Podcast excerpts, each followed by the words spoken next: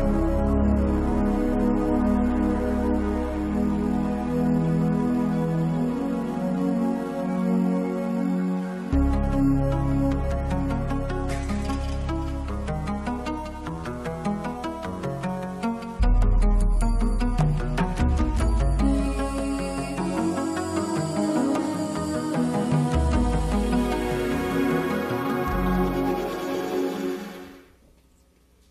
Por que, que nós estamos aqui? É, a questão que para mim nunca pode ser esquecida.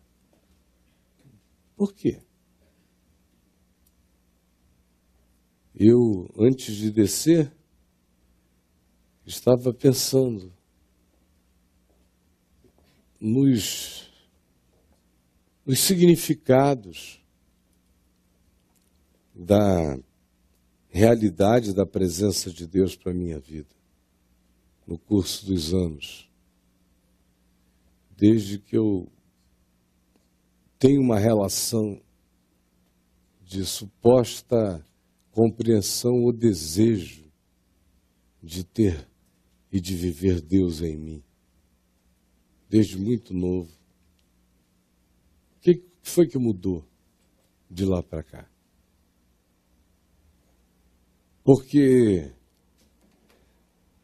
é absolutamente fácil que as coisas se alterem na nossa percepção de Jesus com o passar dos anos sem que a gente note.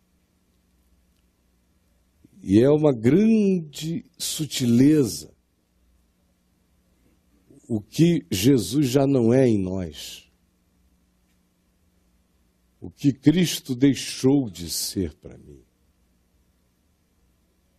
O que Jesus deixou de ser para você. É uma pergunta que eu não posso deixar de me fazer jamais. E o texto que eu lerei para nós acontece nesse ambiente do que Cristo deixou de ser para um grupo de pessoas. Mais especificamente, para aqueles aos quais se destina a chamada Epístola aos Hebreus. A grande questão é quem Jesus deixou de ser para vocês? Ele já foi algo, já foi de um modo. No capítulo 6 se diz: vocês já foram iluminados, já provaram, já conheceram o dom celestial, já experimentaram em Cristo os poderes da vida eterna, do mundo por vir, e caíram na compreensão, no entendimento, uma das expressões recorrentes na Epístola aos Hebreus é aquela que fala da morte, da perda, da exultação da esperança. Daquilo que um dia tinha existido neles como alegria indizível. No tempo em que em tendo encontrado a palavra, eles ficaram tomados de uma exultação de glória. Mas que agora se arrefecera com o passar dos anos. A própria epístola, designada como sendo aos Hebreus, é um atestado de ironia, porque a palavra hebreu designa aquele que está em processo adiante, o que está em movimento contínuo, crescendo, andando, se movendo, atravessando, indo adiante, não parando, não atrofiando, porém se abrindo. Esse é o hebreu. É o indivíduo que todo dia está num outro lugar, para quem não existe um chão único. É uma pessoa que está em processo de chegar aonde tem que chegar, é um ente em movimento. Vem da raiz de apuru, em língua semítica, que significa aquele que cruza, aquele que, que atravessa, que vai adiante. É o hebreu. Portanto, a carta aos Hebreus é uma ironia, porque o conteúdo dela nega que eles sejam os Hebreus. Eles não estão indo adiante, eles estão retroagindo. É uma das afirmações o tempo todo. Hoje, se ouvides a sua voz, não retrocedais, não, volt, não volteis atrás. Nós não somos dos que retrocedem, nós somos dos que avançam. São expressões de Hebreus. E as comparações que são feitas o tempo todo. Tinha gente começando a desenvolver uma certa devoção por anjos. E quem escreveu a epístola diz: olha, Jesus é maior do que anjos, olha o que está escrito. Muitos estavam voltando para o templo que ainda estava construído, para os sacerdócios humanos, para os ritos da tribo de Levi, para o judaísmo, para os sacrifícios de bodes, de touros, de animais, para as abluções, para as purificações externas para uma sucessão infindável de batismos de limpeza, porque nunca nada era definitivo, tudo não era, tudo tinha que ser refeito, repetido, repetido, repetido, nada estava consumado. Por isso eles estavam voltando a Moisés, à lei àquilo que eles sabiam que já tinha sido vencido na cruz, que já era uma página definitivamente rasgada na consciência humana, eles voltavam para aquilo e procuravam encontrar sua estabilidade, sua segurança na observância legalista de Moisés e dos seus ensinos. Ficavam crendo que o descanso de Deus tinha a ver com encontrar uma geografia, uma casa, um pouso, segundo o equívoco deles interpretando os movimentos de Josué tomando a terra chamada Terra de Canaã, onde entraram, todavia nunca tiveram descanso nenhum. E o escritor diz: Vocês não viram que não é isso? Que é para além, que é adiante, que não é tão básico não perceberam ainda? Ou quando ele compara com os sacrifícios no templo, com os ritos todos, as cerimônias, ele diz: vocês não veem que aqueles indivíduos vivem de uma catarse diária, de imolar um animal, todo dia eles têm que fazer alguma coisa para terem a sensação apenas psicológica de que fizeram alguma remissão, mas não percebem que aquilo não purifica consciências, porque eles voltam todo dia para as mesmas repetições, sinal de que não foi resolvido neles. Não foi. E assim se prossegue, mostrando imagens e imagens como, por exemplo, o ritualismo da divisão arquitetônica do templo, átrio, santo lugar, santo dos santos, tudo aquilo, conforme se diz em Hebreus no capítulo 9. E o escritor diz: vocês não perceberam que isso aqui era só uma imagem, era uma coisa que ficaria para trás, que entrou em obsolescência, que é uma cenografia que se diluiu diante do cumprimento radical de que Jesus é o nosso Yom Kippur, é o dia eterno de uma purificação única e de uma vez e para sempre. Não deu para entender ainda. O fato é que ele chega a um determinado momento de cansaço e que faz a declaração veemente que a gente encontra no capítulo 13, a partir do verso 7, especialmente no verso 8, que diz: Jesus Cristo ontem e hoje é o mesmo e o será para sempre. Ontem e hoje é o mesmo, Jesus, e o será para sempre. Aí você diz: bom, o que isso tem a ver comigo aqui, hoje à noite? Olha aqui para mim. Olhe, olhe para mim, por favor. O que isso tem com você hoje aqui? Me diga você. Me diga você que não está andando para frente há muito tempo. Você que é um hebreu, hebreu de moonwalking, para trás. Quando a gente olha, está você deslizando lá para trás. Hein, de onde é que você está vindo? Me diz. Porque não é para frente. Eu não posso perguntar para onde você está indo. Eu só posso perguntar de onde você está vindo. É para trás. Que é para trás, eu não tenho dúvida. Raramente eu encontro gente andando para frente. Jesus não é mais o mesmo para essas pessoas. Não é.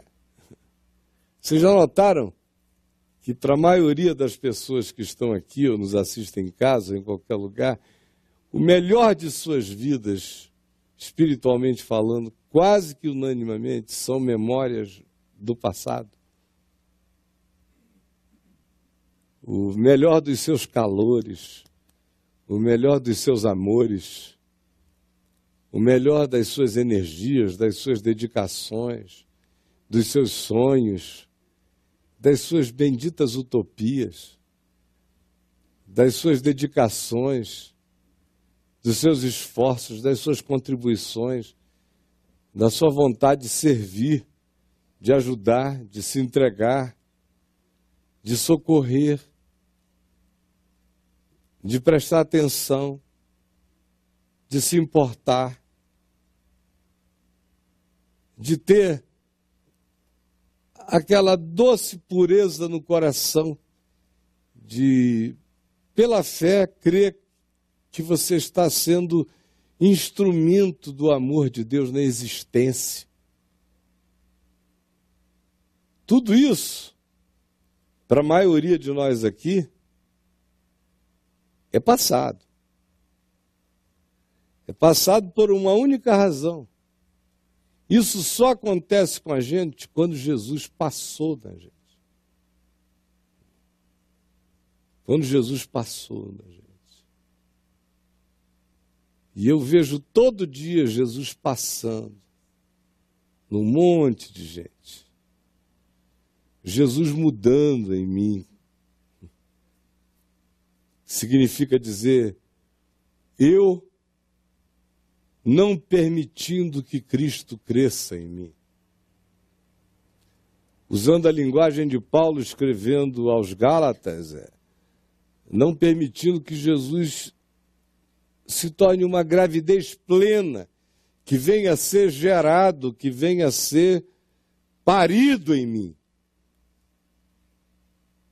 O que eu mais vejo é Jesus em processo abortivo em nós. É Jesus sendo diminuído, Jesus atrofiado, Jesus quase abortado. Jesus não é o mesmo, vocês já notaram? Jesus não é o mesmo para os cristãos.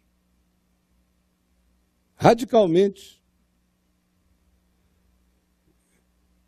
Do, da memória que eu tenho como ser humano, tendo algum discernimento da manifestação de fé humana à minha volta para cá, eu posso lhes dizer que Jesus não é o mesmo. Se eu imaginar quem Jesus é, pela manifestação daqueles que dizem que são os seus discípulos, eu tenho que dizer que Jesus mudou radicalmente.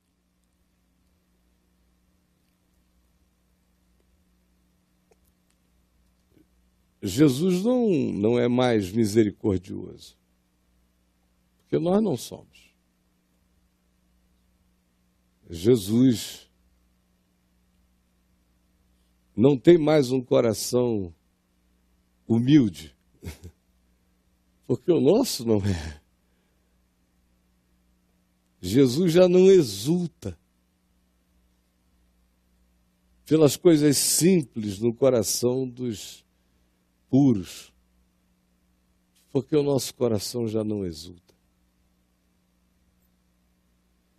Jesus já não busca o melhor da consciência, já não busca os caminhos mais excelentes, porque nós acostumamos a nos nivelar por baixo.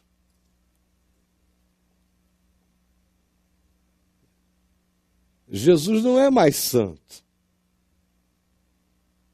Porque eu não sou mais uma pessoa preocupada em viver uma vida separada para o que é bom, reto, justo, limpo e puro. Jesus já não é mais digno de confiança. Porque eu não sou. A gente desconfia radicalmente das intenções de Deus, porque nossas intenções são para ser profundamente questionadas. Jesus Cristo não é mais o mesmo.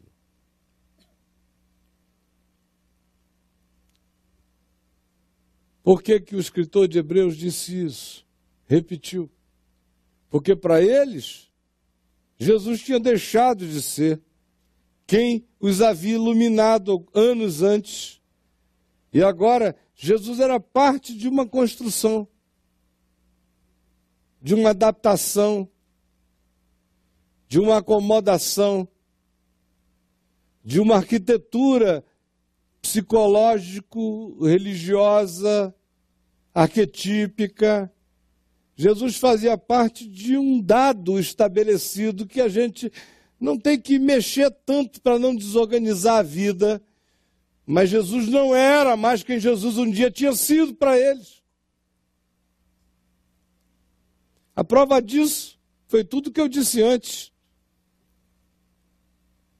Como tinha anjo fascinando mais do que Jesus, como a lei de Moisés tinha tomado o lugar do evangelho, como o cerimonialismo das tribos de Levi, os cultos judaicos do templo, os tinham impressionado outra vez e eles tinham deixado de andar no caminho puro daqueles que diziam Deus é espírito e importa que se o adore em espírito e em verdade, e estavam voltando para o estruturalismo da fé mecânica, construída como um instrumento humano para Deus. E tudo mais. Jesus não era mais o mesmo. Eu queria que você olhasse hoje no seu coração e, de fato, se perguntasse o que, que sobrou do Jesus do Evangelho em você. Sobrou o quê? O que, que tem de Cristo em mim? É a pergunta. O Jesus do Evangelho está vivo em mim? Ou eu sou o artífice de uma idolatria de Cristo Jesus em mim, que não tem nenhuma correspondência com o Jesus original. Jesus hoje não é mais para mim quem um dia eu criei que Jesus era. E eu não estou me referindo a nenhum tipo de crença fanática. Eu estou me referindo é, a ter tido o coração simples para perceber a descrição mais doce do que o Evangelho ensine e afirme sobre Jesus. esse amigo de pecadores. Esse que acolhe os que ninguém quer. Esse que abraça marginais. Esse que corre risco todos os dias. Esse que se deixa interpretar de maneira perversa para não deixar de ajudar quem precisava de socorro. Esse que relativiza leis pseudo-divinas, humanas, cultuadas, feitas sagradas, porque afirma que o único dogma da existência é o amor que redime o próximo carente e necessitado. Que este é o culto. Que os heróis dele eram os que paravam o seu próprio caminho e socorriam os que estavam precisando de uma ajuda naquele momento. Esse, para quem a mulher santa e a mulher considerada pecadora são tratadas com a mesma reverência de quem chega para adorar com o direito de lhe beijar os pés. Esse que abomina a hipocrisia, a mentira, o engano, o subterfúgio, a disfarçatez, a média, o conchavo, a sedução, a performance, a máscara, a hipocrisia. Esse, esse não está vivo entre nós. O Jesus que anda na direção dos mortos, dos surdos, dos cegos, dos estúpidos, dos lunáticos, dos perdidos. O Jesus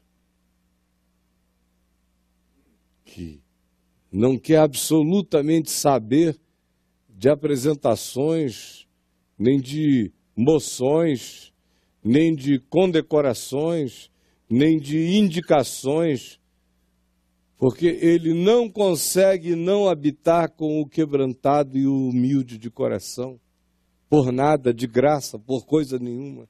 Esse Jesus não é mais hoje. Pelo menos não é mais hoje nas nossas compreensões, não é mais hoje nas nossas emoções, não é mais hoje nos nossos sentimentos, não é mais hoje nas nossas convicções, não é mais hoje nas nossas deliberações, não é mais hoje nas nossas definições pessoais, não é mais hoje nas nossas capacidade de corrermos riscos e de fazermos sacrifícios. Não é mais hoje nas nossas prioridades. A gente ri daquele Jesus hoje. É ingênuo, é tolo, não aprendeu o suficiente com a igreja Jesus virou uma cria da igreja. A igreja se tornou uma Maria cansada de um Cristo peralta que brinca de bondade, de graça, de misericórdia e de acolhimento. E tenta enquadrá-la, enquadrá-lo todos os dias, conforme a própria Maria fez no Evangelho. Você já leu lá em Marcos 3, depois em Marcos 6, que Maria e os irmãos de Jesus ouviram dizer que ele estava fazendo essas loucuras? Que ele era esse mesmo, que acolhia todo mundo? E aí eles disseram: o garoto perdeu o juízo. Leia aí em Marcos. Disseram em casa: está louco. E saíram para prendê-lo. capitaneados por Maria. Vamos prender. Vamos botar o um menino numa camisa de força. E Tiago saiu da frente, todo mundo, vamos lá, mamãe. Vamos lá. Aí a gente passa o capítulo 4, capítulo 5. Capítulo 6 eles chegam. Estavam vindo lá do, da cidade deles para prenderem Jesus e levarem Jesus preso para casa. Maria e os irmãos dele. que é um retrato extraordinário dessa ideia de igreja e de irmandade querendo amordaçar Jesus, conter Jesus, parar Jesus. Vamos lá que ele está doido. Aí quando chegarem é aquele episódio de Jesus estar tá dentro de um lugar, não tão maior do que esse aqui, cheio de gente numa casa. Quando eles chegaram e Maria mandou um recado lá para dentro, ó, mandem dizer ao meu filho que a mãe dele, os irmãos dele chegaram, estão aqui fora, que é para ele sair e vir encontrar com a gente aqui. Aí mandaram essa ordem. E Jesus ouviu a ordem, falou: É, minha, minha irmã, minha mãe, minhas irmãs e meus irmãos, né? Estão aonde que vocês disseram? Lá fora? Eu não reconheço isso porque aqui está minha mãe, aqui estão as minhas irmãs, aqui estão os meus irmãos, aqui, olhando nos olhos de cada um deles porque minha mãe, minhas irmãs e meus irmãos são todos aqueles que fazem a vontade do meu Pai, que praticam a vontade do meu Pai. Esse é minha mãe. Esse é meu irmão. Esse é minha irmã. Agora vejam, como no Evangelho você já observa essa dinâmica do vamos prendê-lo, do vamos contê-lo, do vamos diminuí-lo. Ele passou dos limites para nós. Passou dos limites. Foi assim com Maria, foi assim com os irmãos dele, foi assim com a igreja em Jerusalém. Antes deles foram, foi assim com os apóstolos, que o tempo todo tentavam diminuir, diminuir, diminuir. A religião de Israel diminuiu tanto que matou a ele. Foi assim com a sequência das coisas, o tempo todo, sempre diminuindo. Paulo foi um dos poucos que dizia: vocês não percebem que vocês estão fazendo um caminho de retroação, estão andando para trás. Quase todas as falas de Paulo nas suas cartas é uma convocação hebreia para frente. Vamos adiante. Não é para trás, o chamado é para frente. Tudo isso passou.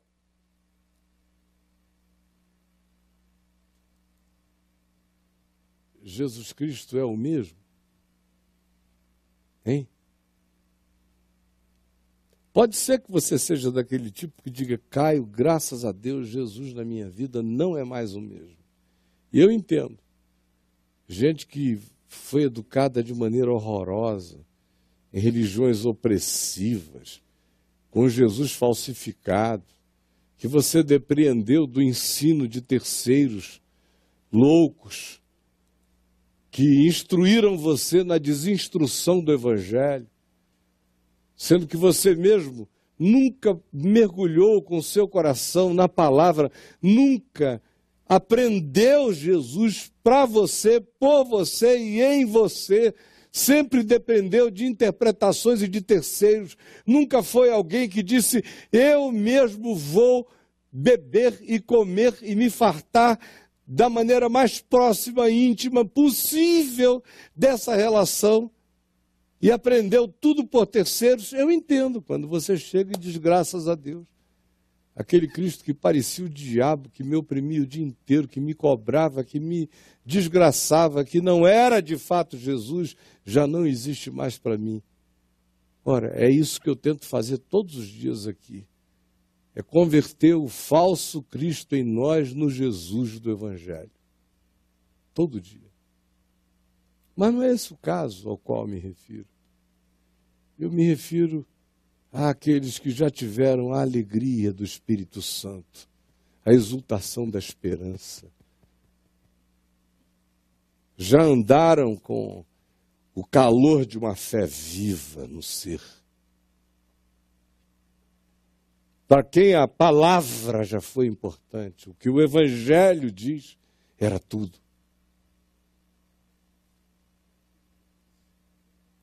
E a vontade de andar segundo o que alcançou, segundo o que aprendeu, segundo o que discerniu, não segundo os homens, mas segundo a pureza da revelação do Evangelho em Jesus e segundo a própria observação dele e o convite dele que diz: Vem e segue-me. Aquela vontade de segui-lo, de andar após ele, de entrar nos maneirismos do ser e do espírito dele na nossa existência. Tudo isso foi morrendo, não é mais de hoje, é de um ontem muito apagado na alma da maioria de nós. Como o escritor de Hebreus diz que era para eles aqui. Ele só está dizendo isso pelas mesmas razões que eu estou dizendo o que eu estou dizendo. Ele está dizendo: como é que pode, minha gente? Vocês esqueceram de quem ele é? O que que o fez mudar? No caso deles aqui foi o quê? 60 anos de espera? O alterou? Ah, vocês acham que houve uma reversão no significado da cruz nesses 60 anos, diz o escritor de Hebreus? E vocês? Acham que 60 nem tanto, mas que em 2000 já houve tempo suficiente para a gente desfazer isso tudo?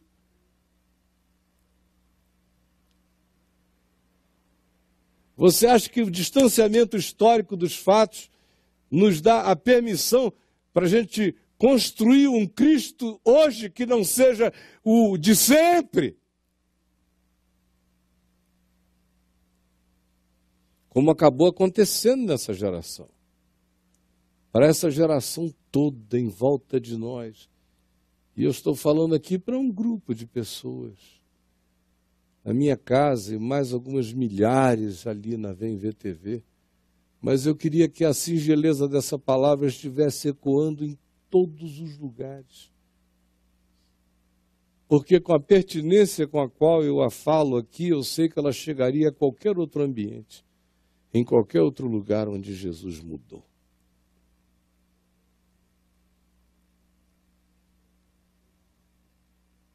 É óbvio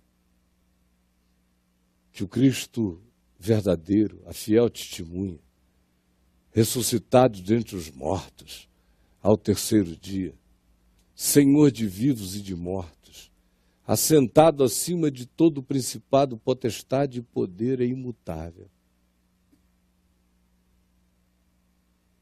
E é óbvio que o escritor de Hebreus não estava fazendo essa afirmação que aqui fez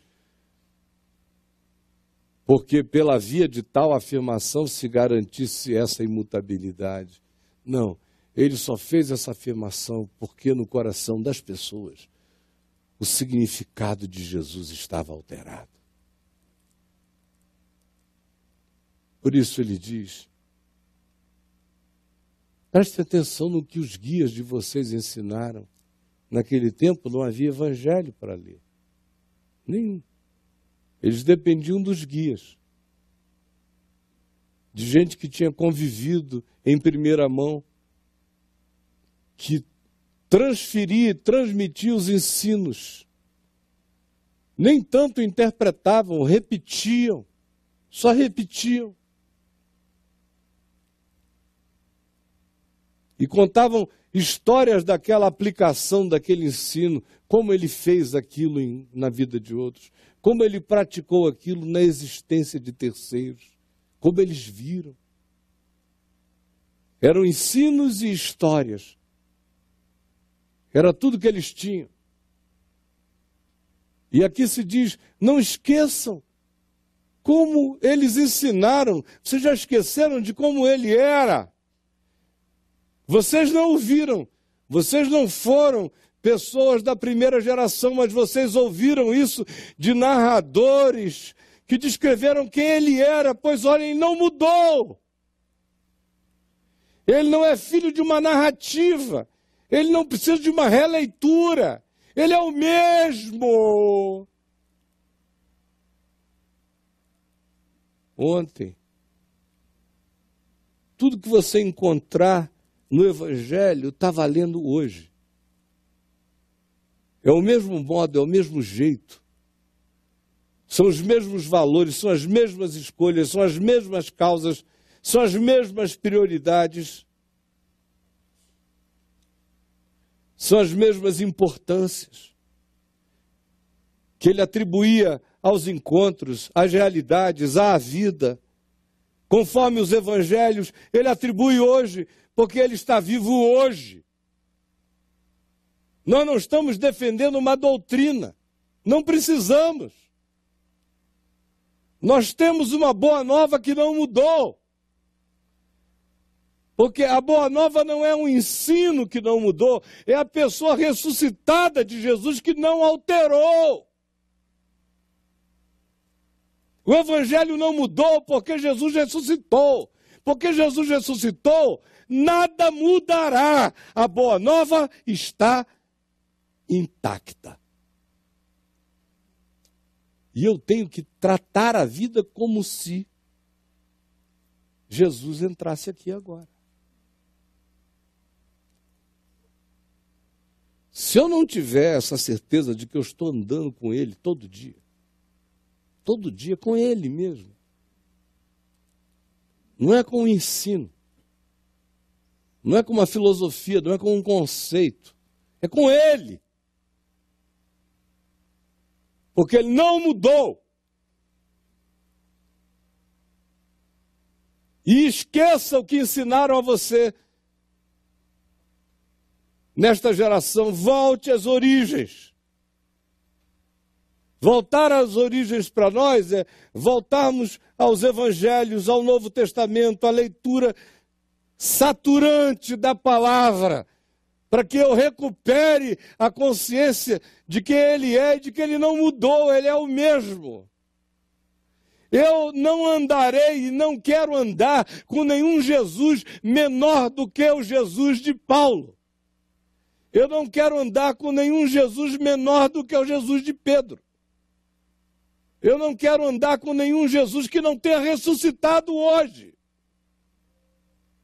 Eu não quero andar com nenhum Jesus que não tenha a mesma intensidade, a mesma coragem, a mesma misericórdia, os mesmos valores, as mesmas prioridades do Jesus do Evangelho, segundo a fascinação que ele exerceu sobre mim. Não quero mudar. Não mudarei. Nada me mudará. Porque se eu mudar em relação a ele, ele ficará do tamanho da permissão da minha construção perversificada, ou simplesmente vai bater na porta dizendo: Eis que eu estou à porta e bato. Se você abrir a porta, ouvir a minha voz e abrir a porta, decidir refazer isso tudo na intensidade da manhã da ressurreição, então eu entrarei na sua casa, cearei com ele, ele comigo.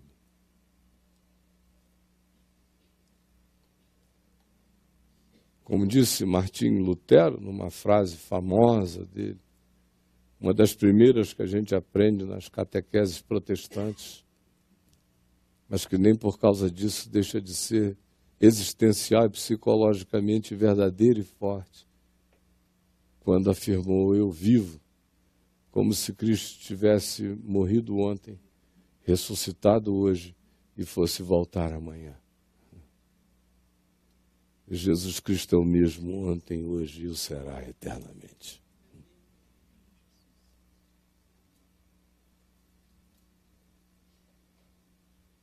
Agora, compare isso com suas orações. Se Jesus é o mesmo ontem, hoje, por que, que as nossas orações já não são mais as mesmas?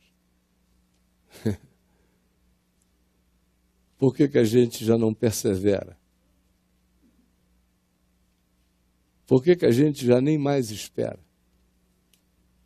Por que, que a gente tem medo de esperar, de confiar, de se entregar, de se aquietar?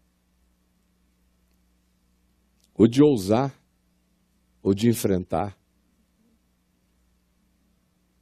ou de dizer, ainda que um exército se acampe contra mim, não se atemorizará o meu coração. No Senhor eu farei proezas. Por quê?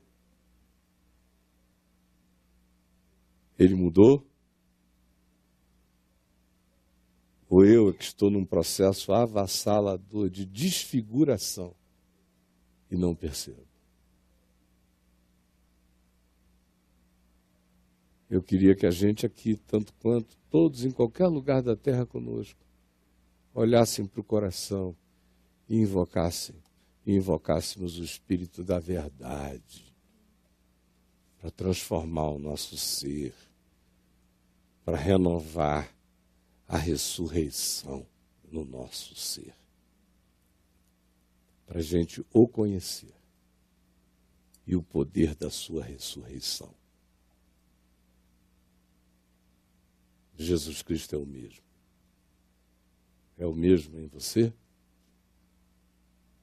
Ontem, hoje e eternamente. Os que viverem assim serão oxigênio para o mundo e viverão oxigenados, respirarão. Quem não viver assim vai minguar, minguar, minguar, deprimir-se até morrer de desesperança, embora continue existindo como um zumbi, um zumbi de uma religiosidade que não é uma espiritualidade viva do Deus vivo em mim.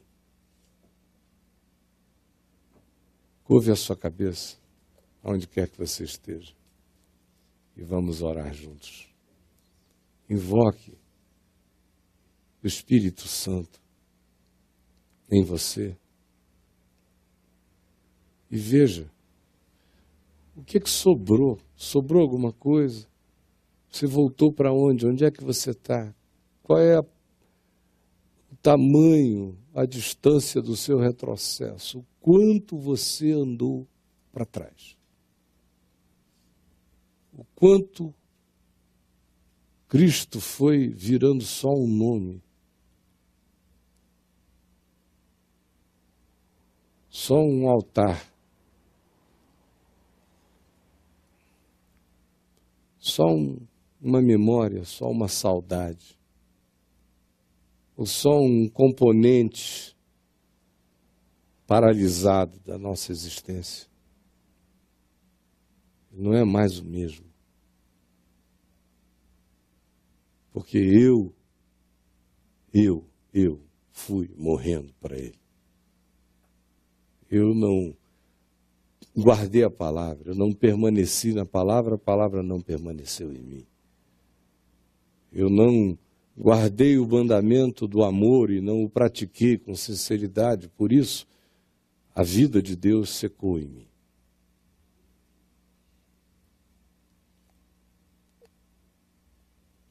E nada mais é a mesma coisa. E eu atribuo tudo ao fato de que tudo não é mais a mesma coisa, porque nada é mais a mesma coisa e nada jamais será a mesma coisa. Mas não é disso que se está falando. É claro que com o envelhecimento muita coisa se altera na gente. Eu estou falando é da chama essencial. Eu estou falando é do primeiro amor. Eu estou falando É dessa resolução de âmago, resolução de essência, que não muda e não altera nunca. E que só é assim no coração daquele que todo dia diz para os convites à acomodação, aos confortinhos, às mecanizações, às ritualizações, ou às autossuficiências, ou a, em razão da sensação de que com o passar do tempo você ganhou uma familiaridade esquisita, uma intimidade distante, que torna você pior do que quando você não era íntimo de nada, mas apaixonado por tudo. Senhor Jesus, Eu sei a partir de mim que é muito fácil que Jesus deixe de ser hoje para nós o que um dia foi. E eu não me refiro às interpretações equivocadas que, quando saem de nós, nos melhoram. Eu estou me referindo é ao amor, à fé, à paixão, à pureza da entrega nem tanto a lucidez, a compreensão, mas a pureza da entrega, a sinceridade da entrega, a vontade da entrega, a alegria do mandamento, da obediência, do pertencimento, da filiação. Eu estou me referindo ao gozo da salvação. Eu estou me referindo à exultação na glória eu estou me referindo a levar no peito esse esplendor divino, essa luz.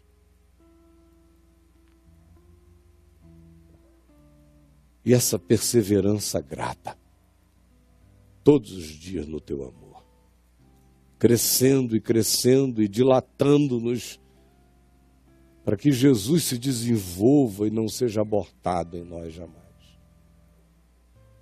Que Jesus é o mesmo. Ontem, de ontem, da ressurreição, da cruz, do perdão, do acolhimento, das misericórdias feitas imutáveis pela ressurreição dos mortos. Ele é o mesmo e o será eternamente aquece o nosso coração. Permite que cada um que está aqui volte para casa dizendo: Eu tinha que ter tido as brasas do meu coração mexidas para que o fogo do meu ser se reacendesse. Obrigado, Jesus. E os que estão em casa, em todos os lugares do mundo, que digam a mesma coisa. e que não se conformem com esse Jesus desfigurado que não é mais o mesmo, que é irreconhecível, que não tem nada a ver com aquilo que nos foi ensinado no Evangelho. E obrigado porque nós não seguimos o ensino, nós seguimos a pessoa viva do Cristo vivo. O ensino só é seguido porque cremos que ele é vivo. Por isso nos dá prazer obedecer. Em nome de Jesus. Amém e amém.